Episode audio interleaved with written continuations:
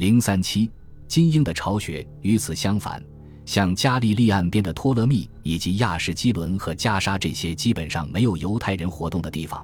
当时的犹太移民人口也在不断增长。他们融入了当地的商业和海上贸易社会，与地中海的罗德岛和塞浦路斯以及爱琴海诸岛隔海相望，甚至能够遥望西南方的亚历山大和西伦尼卡。正是这种社会和经济引力。促使西律决定在领土的地理中心建造一座以他的新主人的名字命名的壮观的沿海城市——凯撒利亚玛丽蒂玛。凯撒利亚有一座巨大的圆形剧场，一个自水下二十英多的旧城墙石基上建造的港口，一座带有浴池的华丽水上宫殿，鳞次栉比的高塔和巨像俯瞰着大海。几乎在一夜之间，巴勒斯坦海岸变成了一个崭新的腓尼基。大量的犹太人涌入城内那些豪华的居住区，其他一些犹太人则选择在南面的雅法和北面的托勒密定居下来。这次扩张是如此迅速和剧烈，最终注定要像罗马和亚历山大一样，在犹太人和非犹太人之间引发种族冲突。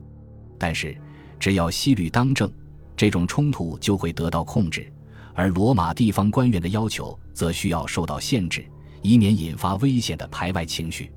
犹太生活的另一端是耶路撒冷，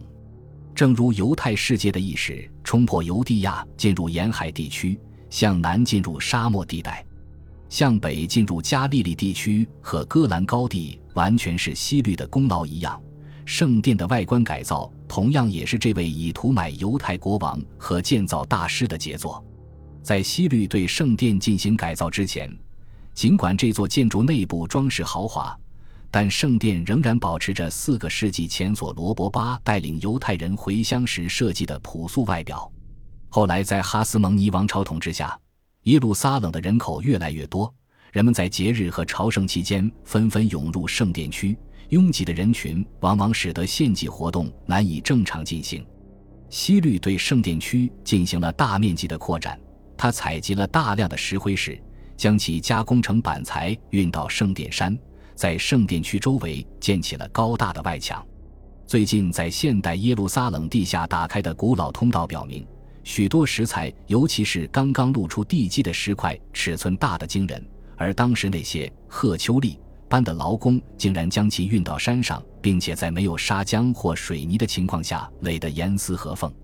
即使按照罗马人的标准，这些石块也实在惊人。以至于他们在罗马听说后对此表示怀疑，认为犹太人以宗教为借口正在建造的这个庞大建筑实际上是一项战略工程，是为了对抗未来实施围困的军队而构筑的一道防御工事。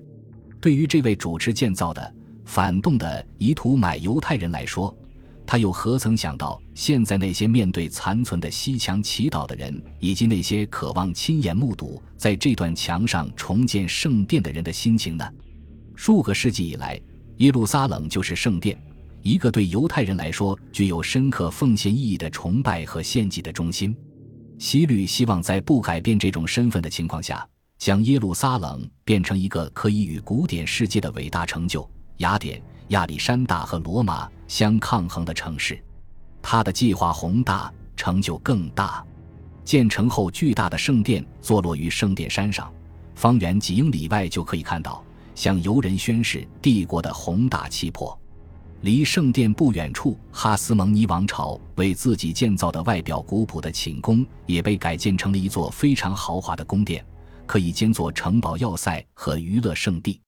当时。城里有花园、水塘、精心铺设的街道和集市。圣殿山和西安山之间有拱桥相连。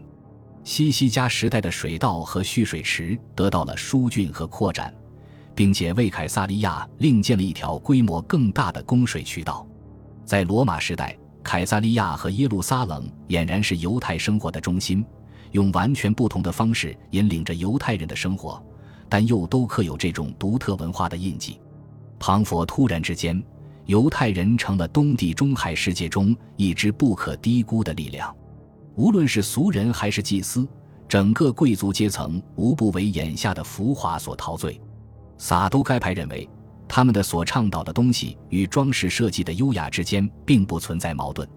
我们从最近出土的大祭司该亚法的儿子约瑟的遗骨匣上也看到了这种优雅，而该亚法正是按照比拉多的命令主持了对拿撒勒人耶稣的审判。如果耶稣的追随者要将他们的穷人弥赛亚运动与犹太祭司职位的虚荣之间的不同进行戏剧化演绎的话，他们也很难比该亚法陵墓中雕刻精美、环环相扣的玫瑰花环更有说服力。假如这样的装饰没有违反第二条诫命中有关雕像的禁令，那么显然与托拉产生矛盾，实际上也就并不存在。出埃及记中使用赞美诫命的经文，被理解为一种物质的美化。任何人都无法在不熟悉其作者对帐幕装饰的细节描述的情况下读懂摩西五经中的某些经文，因为作者在描述帐幕可以随时带走的便携性时是简约的。而在描述其装饰的豪华时是详细的。比萨列是一位工艺大师，他设计过从帐篷支柱到祭司法袍等一英礼仪用品。他后来成为犹太手工艺界的第一个传奇英雄。对犹太教来说，他的地位几乎与亚伦同样重要。几乎可以肯定，许许多多的工匠、金匠、珠宝匠、编织工、铁匠、泥瓦匠，虽然他们改变了耶路撒冷。在马加比和希律时代，为耶路撒冷的繁荣做出了巨大的贡献，但他们仍然把自己视为比撒列的后裔。正是西律王室以及祭司与世俗贵族们的支持与赞助，才改变了这个城市在古典世界中的名声。在大多数情况下，西律王朝十分谨慎，尽量不越过偶像崇拜的底线，但是。罗马的自我美化理念本身就具有巨大的诱惑力。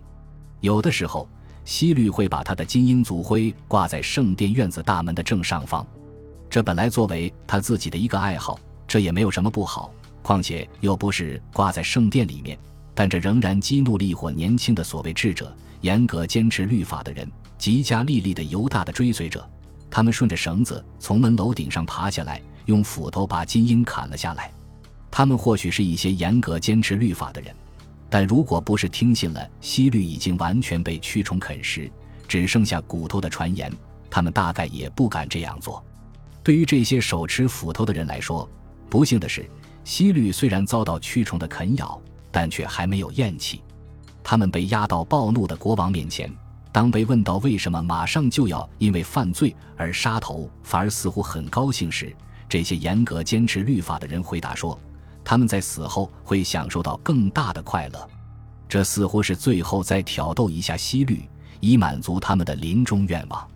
赞美诫命或以这样的名义实施的过火行为，仍然了激怒了约瑟福斯提到的其他两个宗教派别——法利赛派。尽管没有人统计过他们的人数，可能是最多的，对自己的朴实无华做了一次清教徒式的大展示。以证明他们作为自诩的托拉的拥有者的身份，尽管圣经收录典章律例的大门并没有正式关闭，但对于先知时代已经过去这一点已经形成了共识。那么，当时能够做的事就是开始以米德拉什的形式进行密集的实践检验。米德拉什一词在希腊语中的意思是对历史记载进行探寻或质疑，特别是人们当时认为。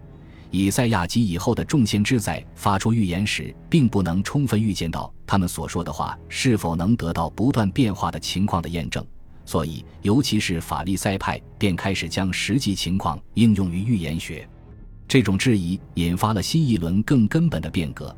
他们分配给自己一种权利，即根据托拉的文本进行解读。尽管当时并没有人提出口传律法这一说法。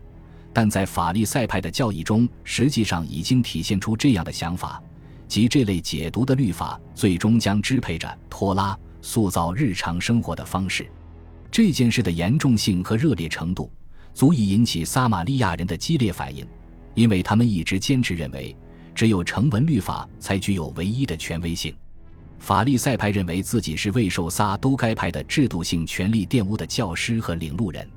但对于其他人来说，在人口众多、爱慕虚荣、拥挤不堪的耶路撒冷这个纷乱的世界里，要达到一种纯净的遵守教规的状态，更不用说集中精力对其意义进行近距离的研究，几乎是不可能的。虽然死海西北岸离耶路撒冷只有三十五英里，但这个距离对于定居在库姆兰的苦修者社团来说，要想获得哪怕是一点点沙漠地区洁净仪式的体验，也已经足够遥远。在很长一段时间内，他们曾被认作是约瑟夫斯技术的埃塞尼派，而一代人之后的老普林尼对他们的定居点地形的描述，似乎与库姆兰的不毛之海风光非常相似。尽管最近对这种相似性提出了种种质疑，但他们有时使用“社团”以为在一起，这种近乎诗意的描绘。与他们毫不在意地提到社团成员禁欲的精确程度相得益彰。该社团的第一代人在艺人的老师的带领下，可能在马加比时期甚至更早来到了库姆兰。他们出走的动机，逃离城市的喧嚣与犹太宫廷权力和统治欲肤浅的诱惑，与后来的出走者是相同的。他们的重要性在于成为另一种犹太忠诚的典范，自给自足。不信任外人，迷恋纯洁。在库姆兰发现的社团守则竟然有十五份，而他们的守则内容甚至包括：要仔细思考有哪一种皮肤瑕疵的人不具备社团成员的资格；要提防尚未完全被接纳入盟的人在收获季节压榨成熟的橄榄或无花果，以免他不洁的手玷污果汁，从而玷污社团的规定。守则还强制性的规定要多洗手。对那些屡教不改的人，要施以严厉的惩罚。火灾，那些在政务会议上昏昏入睡的家伙。至于安息日，不仅不得有任何工作的想法，而且还不得谈论任何与工作或财产有关的话题。